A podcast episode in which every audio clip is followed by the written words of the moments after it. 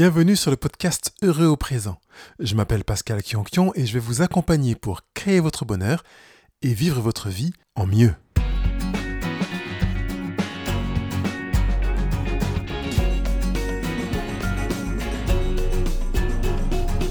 Vous arrive-t-il de confondre erreur et faute? Alors si c'est le cas, nous allons démêler le vrai du faux dans tout cela et aujourd'hui commencer à nous arrêter sur l'erreur. Qu'est-ce qu'une erreur? Et mieux encore, vous donner des éléments pour faire en sorte que vos erreurs vous servent à quelque chose.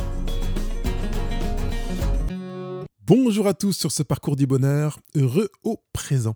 Alors j'ai pensé aujourd'hui, contrairement aux nombreuses fois précédentes, à, remercier ceux et celles qui ont mis des commentaires euh, j'oublie de le faire, même si je me dis je vais y penser. Voilà, j'oublie. Donc merci à ceux qui ont mis des commentaires, notamment je pense à cet encouragement, ce bouquet d'encouragement qui est venu euh, auprès d'Odile Soulas pour euh, son témoignage d'expérience dans, dans, le sujet. Et si c'était possible, qui est venu en deuxième complément à un précédent sujet qui s'intitulait également Et si c'était possible?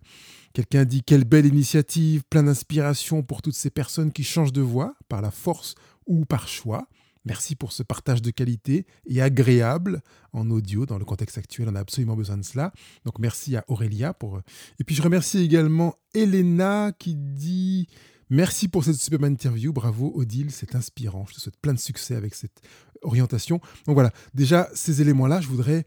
Euh, je suis heureux d'avoir pensé à, dire merci parce que c'est pas tout le temps le cas. Je me plonge dans les sujets avec plaisir et passion et j'oublie de le faire. Et puis j'avais noté aussi. Euh, de vous dire que des choses avaient changé parce que j'avais dit que la France était le premier territoire sur lequel on écoutait représent. Donc merci à tous les Français de France.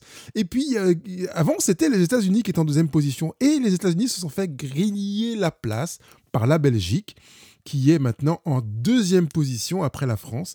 La Belgique qui écoute heureux au présent quasiment de manière hebdomadaire. Ensuite, on a les États-Unis, puis le Canada, puis Jersey. Merci à euh, une dame que j'accompagne notamment là-bas à Jersey et qui euh, euh, a choisi de soutenir et d'écouter régulièrement les émissions. Mais je vois que c'est le cas en Irlande, au Royaume-Uni, bon, la Guadeloupe, on savait déjà, en Suisse, en Polynésie française. Voilà. Et puis, et puis tout en bas de la liste, je vois des pays auxquels j'aurais pas pensé du tout. Le Vietnam, le Sénégal. Donc voilà, les Vietnamiens, Algérie également. Euh, Madagascar, Togo, ils sont loin. Le Japon également. Donc je savais pas que Heureux Présent pouvait se balader comme ça sur l'ensemble de la planète, eh bien j'en suis très heureux. Et, euh, et, ben voilà, tous ceux qui, de ces pays-là, je vois aussi Afrique du Sud, de tous ces pays-là euh, suivent heureux au présent, eh bien merci. Et puis aussi, bravo de travailler à votre bonheur, où que vous soyez, que ce soit ici en métropole ou dans tous ces pays d'outre-mer ou au-delà des mers qui n'ont rien à voir, aucune attache particulière avec la France, mais en tout cas avec la francophonie. Et ça, c'est quand même intéressant de voir que notre belle langue infuse à travers le monde. Aujourd'hui, je suis particulièrement content d'aborder ce sujet avec vous, de ne pas confondre erreur et faute, et j'ai même mis un petit sous-titre La cause nourricière d'une culpabilité injustifiée. Les fautes et les erreurs sont souvent présentes dans les discours de culpabilisation et ils ont un impact dans l'image de l'estime de soi. Ils influent dans l'impression de réussite ou d'échec, qu'ils soient récurrents ou pas d'ailleurs. Je me dis que ce serait justement bien et pertinent de, de, de, s'arrêter sur cette euh, approche-là, et même avec une certaine ironie en disant quelque part que confondre erreur et faute est une erreur. Bon, ça me fait sourire moi, j'espère que ça le fait aussi pour vous, mais vous voyez que déjà, on est en train de commencer à toucher à la définition sur laquelle on va s'arrêter dans quelques minutes. Avant de m'arrêter sur cette définition, justement, voici quelques phrases qui sont souvent l'illustration de la prise de conscience qui est la nôtre d'une erreur.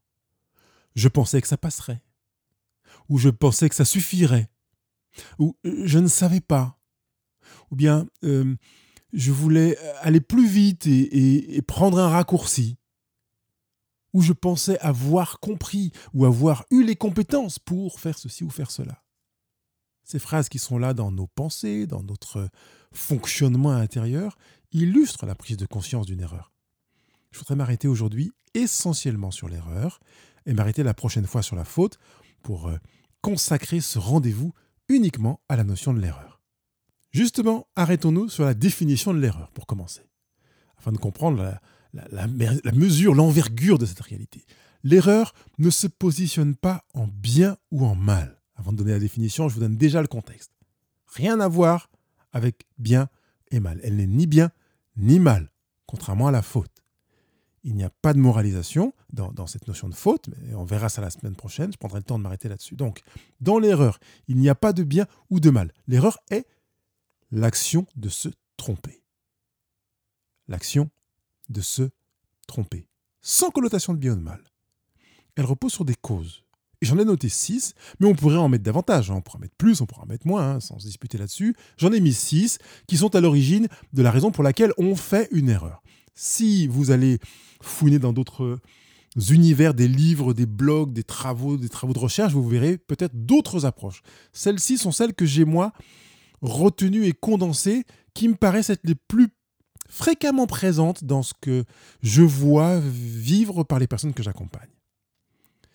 La première raison de nos erreurs, c'est le manque de savoir-faire. Et par conséquent, le manque, ou plutôt la mauvaise application de notre savoir-faire en relation avec un manque. Donc, euh, euh, nous faisons des erreurs parce que euh, dans notre fonctionnement, dans le fonctionnement dans lequel on est, eh on manque de savoir-faire, on a mal appliqué certaines choses que l'on a apprises. Donc, je trouve intéressant d'aborder cette réalité parce que ça ne signifie pas que l'on ne savait pas, mais que l'on a mal appliqué la chose. C'est une inadéquation entre ce que l'on savait et ce que l'on a fait ou voulu faire. Et quand on est conscient de ça, on a effectivement souvent le sentiment de l'erreur ce qui n'a rien à voir avec la faute.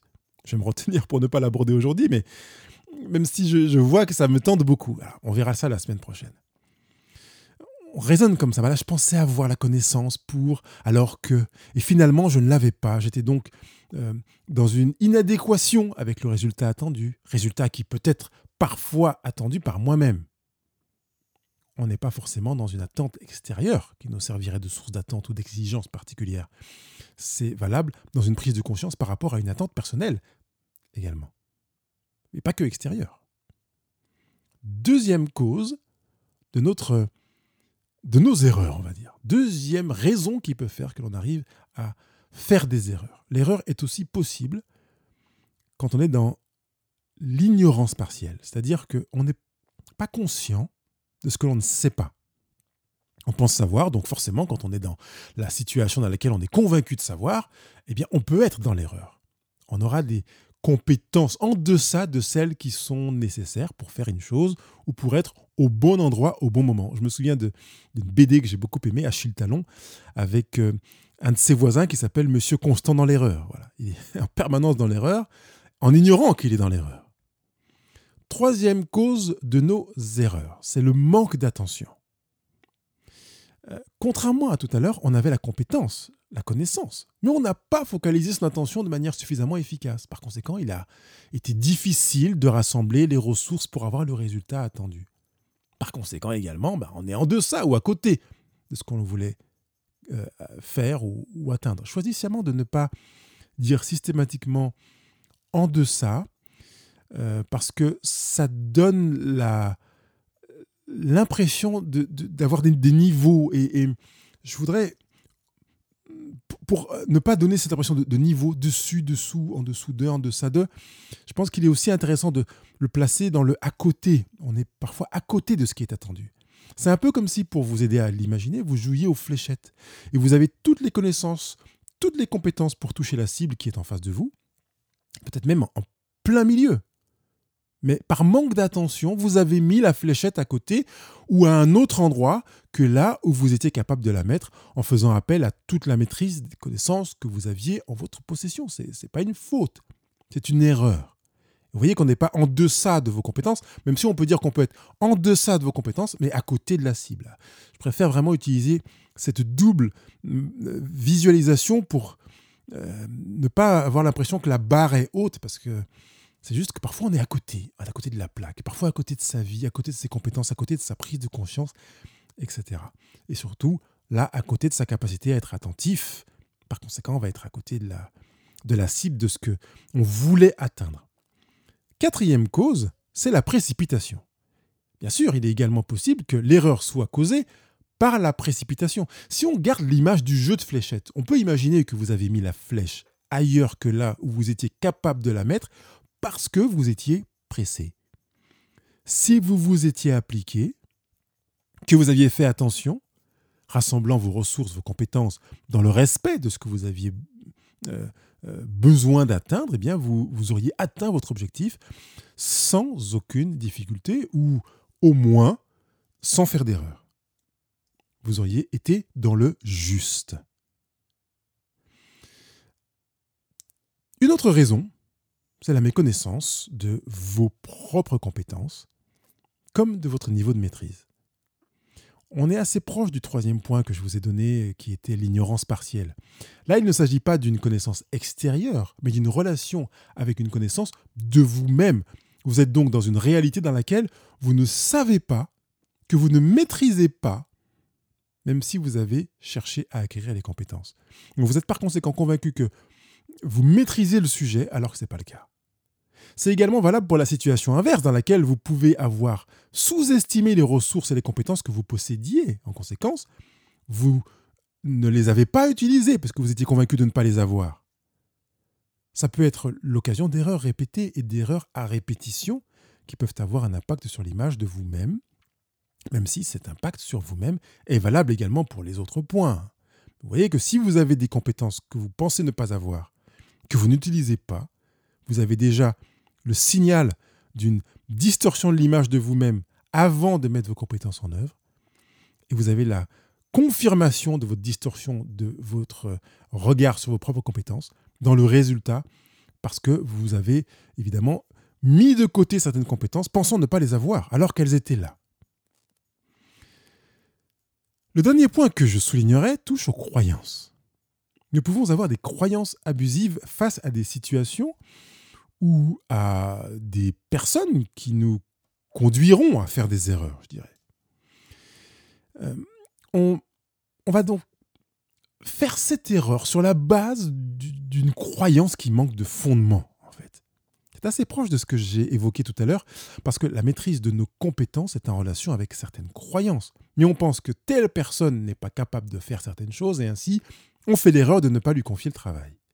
Ou à l'inverse, on peut penser que telle personne est capable ou digne de notre confiance, et on fera l'erreur de lui remettre le travail. Autre exemple, on peut être convaincu de la valeur d'une chose et choisir d'investir en elle, que ce soit du temps, que ce soit des finances, de notre personne, etc., et se rendre compte que cette chose-là n'a pas la valeur projetée.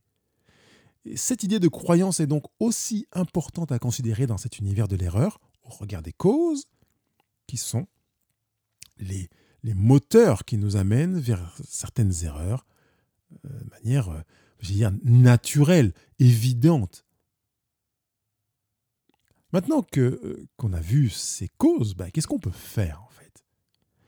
Qu'est-ce que on peut faire quand on est conscient d'avoir fait des erreurs, quelle que soit la cause qui a été évoquée parmi celles que je viens de vous mentionner? Première chose, qui n'est pas des moindres, c'est d'accepter accepter d'avoir fait une erreur. Cette acceptation peut nous conduire à éviter de slalomer, de mentir à soi-même ou de mentir à un autre. Si vous voulez mentir à un autre, libre à vous. Je ne vous oblige pas à être honnête avec les autres. si je peux me permettre de sourire comme ça. Mais avec vous-même, j'ai envie de vous obliger à être honnête. Vous ne devez pas vous mentir à vous-même. Si vous vous mentez à vous-même, vous touchez à l'image de vous. Et à vrai dire, si vous Mentez à d'autres, c'est pareil, mais commencez à être honnête avec vous-même. Vous arriverez peut-être plus facilement à l'être avec les autres. Certains diraient que ça fonctionne dans l'autre sens, par conséquent, commencez par le bout que vous voulez, mais soyez honnête avec vous-même. C'est vraiment ce que je voudrais euh, vous demander de vivre. Euh, je dire, imposez-vous ça à vous-même. Vous ne pouvez pas l'imposer pour les autres. Imposez-vous ça à vous-même. Acceptez vos erreurs accepter. Dites-vous, je me suis trompé. On ne se voile pas la face, là. On est face à soi on se dit, je me suis trompé. Là, j'ai fait une erreur. Je pensais avoir les compétences pour ça, alors que je me suis surestimé. Je pensais ne pas avoir les compétences pour cela, alors que je les avais. J'aurais donc dû me faire. Enfin, j'aime pas le dû parce que ça donne l'impression de devoir. J'aurais pu me faire, confiance. J'aurais pu me faire confiance. Comme ça, il n'y a pas de sens du devoir. On est plutôt dans le pouvoir. Finalement, compte tenu de, de tel et tel paramètre, j'aurais pu faire ça. J'avais les compétences pour ça. J'avais les outils. J'avais les flèches dans mon carquois. J'aime bien la citation de Saint Augustin, même si je n'aime pas tout ce qu'a dit Saint Augustin. Mais il a écrit Se tromper est humain. Persister dans son erreur est diabolique. Dans son contexte, évidemment, on comprend qu'il a utilisé le terme diabolique. Je vous laisse vous-même le traduire par autre chose. Mais je vous laisse juste souligner que se tromper est synonyme de faire une erreur, est humain. Sachez que vous pouvez vous dire, j'accepte de me tromper, j'accepte mes erreurs. Et par conséquent, je vais rentrer dans cette démarche de bienveillance vis-à-vis de moi, parce qu'il s'agit là d'une démarche naturelle vis-à-vis d'un humain qui ne peut pas ne pas se tromper. Je le dis pour les couples, je le dis pour les individuels. C'est le cas en amour, mais c'est valable dans beaucoup de domaines. Vous ne pouvez pas ne pas vous tromper. C'est valable à partir du moment où on est face à la vie. Vous ne pouvez pas ne pas vous tromper en amour, en éducation, dans votre boulot, dans un, chantier, euh, en tant que dentiste, euh, en, tant que praticien, euh, sophrologue. Vous ne pouvez pas ne pas vous tromper à partir du moment où vous êtes humain. C'est attaché, c'est inhérent à la patte humaine. Quand je dis la patte, c'est la chair humaine.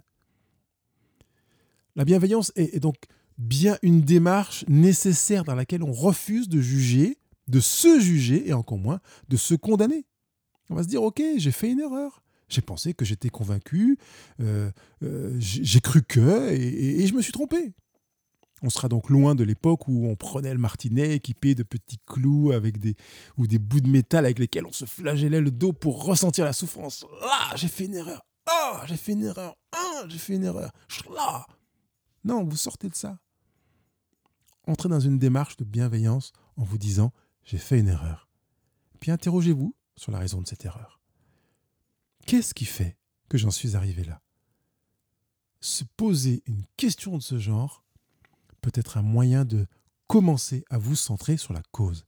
J'aime beaucoup me centrer sur la cause. Certains savent que je pratique aussi la naturopathie, or se centrer sur la cause est un des meilleurs moyens, en naturopathie comme en psychopraticien, coaching, etc., de, de je dirais, d'enrayer un phénomène, un processus qui est lancé, pour apporter une solution ou des solutions. Si vous vous centrez sur la cause, que vous avez identifié la raison pour laquelle vous avez fait votre erreur, qu'en puisant dans les six raisons évoquées tout à l'heure, vous pouvez déjà faire un grand pas pour vous dire c'est là où ce sont les causes qui font que j'ai fait cette erreur, eh bien vous allez faire un grand pas qui va vous conduire vers la bienveillance envers vous-même déjà. Alors je peux vous inciter, vous inviter à faire preuve de bienveillance aussi envers les autres. Finalement, que les gens qui vous entourent soient également euh, les bénéficiaires de la bienveillance dont vous êtes capable quand ils font des erreurs finalement. Que vous ne soyez pas seulement euh, l'unique bénéficiaire de votre bienveillance. Ce serait un, vrai terrain d'entraînement pour vous d'arriver à dire j'accepte que tu aies fait une erreur, car l'erreur est humaine. Et tu fais une erreur, et je voudrais que tu saches que même si tu fais une erreur, bien, je, je, te reconnais dans, mon, dans mon environnement, dans mes relations, et je te garde dans mes relations. Je trouve génial que tu reconnaisses tes erreurs en décidant d'avancer malgré tout, plutôt que d'essayer de contourner en faisant comme si tu n'avais pas fait d'erreur. Je me souviens d'une de mes filles qui avait fait une, chose, je me souviens plus ce que c'était exactement. Je me souviens du fond de notre échange. Je lui avais dit, je préfère que tu me dises la vérité de l'erreur que tu as faite, plutôt que de mentir, parce que me mentir, pour moi, dépasse le domaine de l'erreur. Et on s'arrêtera la semaine prochaine sur euh, le sens de ce dépassement du domaine de l'erreur ou d'un tout autre domaine que celui de l'erreur. Parce que ce n'est pas forcément, encore une fois, au-dessus de l'erreur. Je vais d'ailleurs ajouter un élément supplémentaire à cette idée d'abandonner, l'idée de juger, euh, ou de même juger les autres, que ce soit vous ou les autres. Abandonner la jauge de la bienveillance en fonction de la gravité de l'erreur. Comme nous avons tendance à fonctionner en pensant je suis bienveillant envers moi-même pour ces erreurs-là parce que c'est pas grave, mais si ça avait été grave, j'aurais été incapable de bienveillance, eh ben, c'est que la notion de gravité sous-entend finalement, euh, euh, sous-tend plutôt cette manière de fonctionner qui est présente dans notre euh, perception, dans notre décision de, de faire preuve de bienveillance. Alors ne tombons pas dans le piège d'évaluer la gravité en nous disant que quand ce n'est pas grave, on accepte l'erreur, et quand c'est grave, on ne l'accepte pas. Enlever la notion de gravité permet de mettre toutes les erreurs dans le même plan, dans le même panier, sans perspective, sans relief, sans éléments en relation avec même les conséquences des erreurs. Prenez l'erreur en l'état, en vous disant j'ai identifié la cause de mon erreur, j'ai fait une erreur, je l'accepte, elle est comme ça. Je l'accepte en choisissant d'être bienveillant envers moi-même, parce que je suis de ces humains capables d'erreur. Et je rajoute, sans tenir compte d'une éventuelle gravité ou non-gravité. Ensuite, je vous propose de changer de croyance sur vos erreurs, ce qui implique de changer de croyance sur vos croyances. Par conséquent, cette manière de, de dire euh, je crois cela et en même temps euh, je vais rester ouvert pour continuer à interroger mes croyances est une excellente manière de, voir les choses. C'est ce que j'encourage, c'est ce que je veux implémenter dans ma vie comme dans la vie des autres. C'est comme si je donne une stabilité à mes croyances, une force, une assise avec une embase considérable, tout en me donnant l'autorisation de garder des ouvertures. Ça permet éventuellement, en cas d'erreur, de réinterroger mon action, euh, qui est forcément en relation avec ma croyance sans pour autant entrer dans une impression de me détruire ou de m'auto-détruire, si je remets en question ma croyance.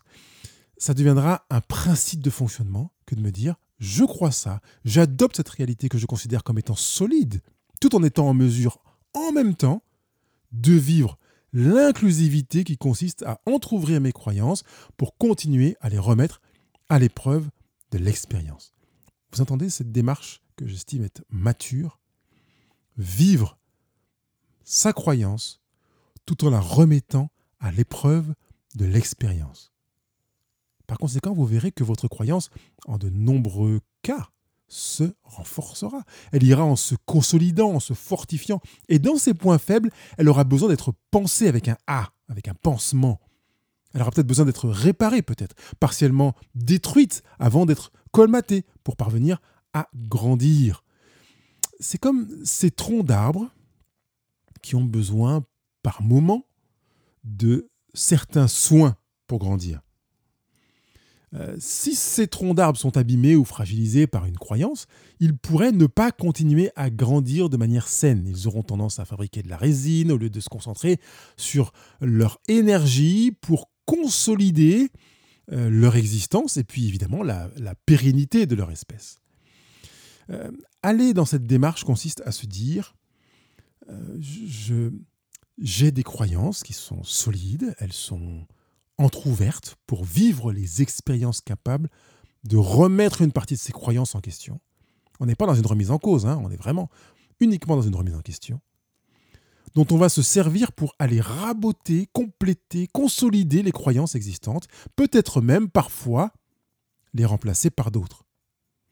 Ici, on touche donc à une capacité à s'ouvrir pour, ayant pour but de, changer de croyance sur ses compétences, sur ses savoir-faire, sur ses savoir-faire faire aussi, euh, sur ses aptitudes, euh, son envergure, ses croyances, etc. On va parvenir à remettre ces éléments en question pour les garder vivants. Et si on ne les garde pas vivants, c'est la sclérose. Une fois la sclérose installée, vient le temps de la nécrose. La sclérose constitue la phase où les choses sont figées, la nécrose, la phase où les choses sont mortes, donc définitivement figées. Je dirais même sans retour possible. Alors qu'en sclérose, on peut parfois faire en sorte que la vie reprenne son cours dans le membre qui est, sclérosé. Parfois. Surtout, gardez vos croyances vivantes. Ça implique que, un peu ce que j'ai dit tout à l'heure, entr'ouvrir les portes pour qu'elles soient exposées à l'expérience. Je pense à ces citations de Stephen Hawkins, qui est euh, artiste, astronome, astrophysicien, cosmologiste, écrivain, physicien, etc. Il est décédé en 2018 après avoir laissé un travail considérable, mais il a dit une chose que je trouve vraiment géniale que je voudrais partager avec vous là maintenant. Il dit la prochaine fois que quelqu'un se plaint que vous avez fait une erreur, dites-lui que c'est peut-être une bonne chose. Parce que sans imperfection, ni toi ni moi n'existerions. Sans imperfection, ni toi ni moi n'existerions. J'aime beaucoup ce, regard de, de Stephen Hawkins. C'est une autre manière de dire que l'erreur est signe de vie. Seules les personnes sclérosées et nécrosées ne font pas d'erreur. Je voudrais, je pourrais même le dire autrement en disant que seuls les morts ne font pas d'erreur. Par conséquent, tant que vous êtes vivant, vous ferez des erreurs. Vous pouvez choisir d'apprendre de vos erreurs. L'erreur n'est pas une chose qui se subit en martyr, c'est un fait à confronter. Deuxièmement, quand vous avez fait une erreur, interrogez-vous pour savoir quelle est la cause de cette erreur.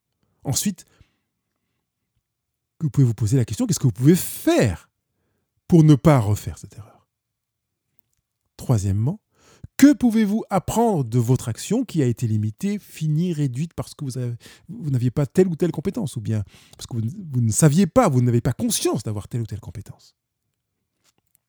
Quatrièmement, entrez dans cette dynamique dans laquelle vous direz Je veux apprendre de mes erreurs.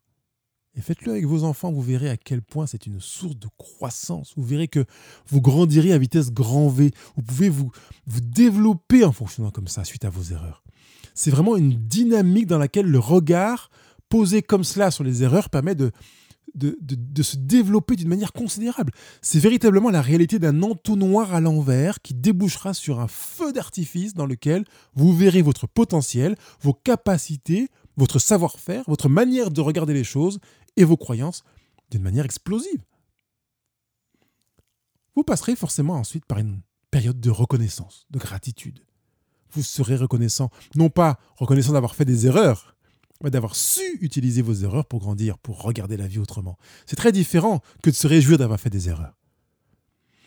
Euh, peut-être parfois j'entends des personnes qui disent ah, Je suis content d'avoir fait cette erreur. Oui, mais pas forcément tout le temps. Vous voyez ce que je veux dire? Vous avez choisi d'utiliser une erreur pour grandir, pour apprendre, pour développer vos compétences, pour apprendre à être plus patient, par exemple, plus tolérant, à concentrer votre énergie. Vous serez donc reconnaissant d'avoir su utiliser votre erreur. Hein. Ce n'est pas grâce à votre erreur que vous avez grandi, mais parce que vous avez choisi de l'utiliser pour grandir. Reconnaissez aussi l'avantage tiré de l'expérience de l'erreur qui vous permettent de prendre conscience de votre besoin de développer votre potentiel ou de prendre conscience du fait que vous aviez beaucoup plus de potentiel que vous l'imaginiez. Par conséquent, cette reconnaissance vous conduira vers plus de, justesse vis-à-vis de vous-même. Certains parlent d'alignement. Accueillez vos erreurs à venir et les erreurs à venir de ceux qui seront autour de vous avec la même bienveillance. Apprenez de vos erreurs. Et puis utilisez vos erreurs comme des cellules pour développer votre croissance personnelle. Et enfin, vivez la gratitude dès que vous avez appris à utiliser une de vos erreurs pour en tirer un bénéfice. J'ai presque envie de vous souhaiter une, belle journée, une belle semaine avec des erreurs qui vous attendent. Il ne me reste plus qu'à vous souhaiter une bonne semaine. Bye bye. Je vous remercie d'avoir été présent pour ce rendez-vous et et comme je l'ai dit, ben oui, je vous souhaite des erreurs, des erreurs pour que vous puissiez grandir. Donc utilisez-les, prenez ces six éléments, notez-les, les causes d'erreurs, et puis commencez à vous exercer à cela. Ensuite, je compte sur vous pour mettre des, des, étoiles, des avis sur les réseaux sociaux, et je remercie encore ceux qui l'ont fait encore cette semaine, parce que j'en ai besoin. Je suis ravi de pouvoir compter sur vous.